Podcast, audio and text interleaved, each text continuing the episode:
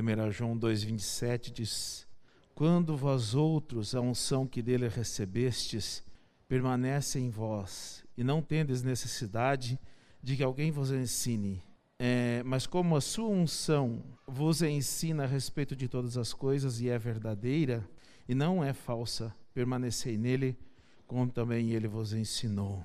Irmãos, a unção que dele recebeste, ela precisa permanecer em nós. Por quê? Porque ela nos leva à verdade. A unção que dele recebemos, ela nos torna filhos de Deus. E a unção que dele recebemos, ele nos torna como ele é, e como ele é santo. Então a nossa luta deve ser para que não venhamos a perder a unção que dele recebemos.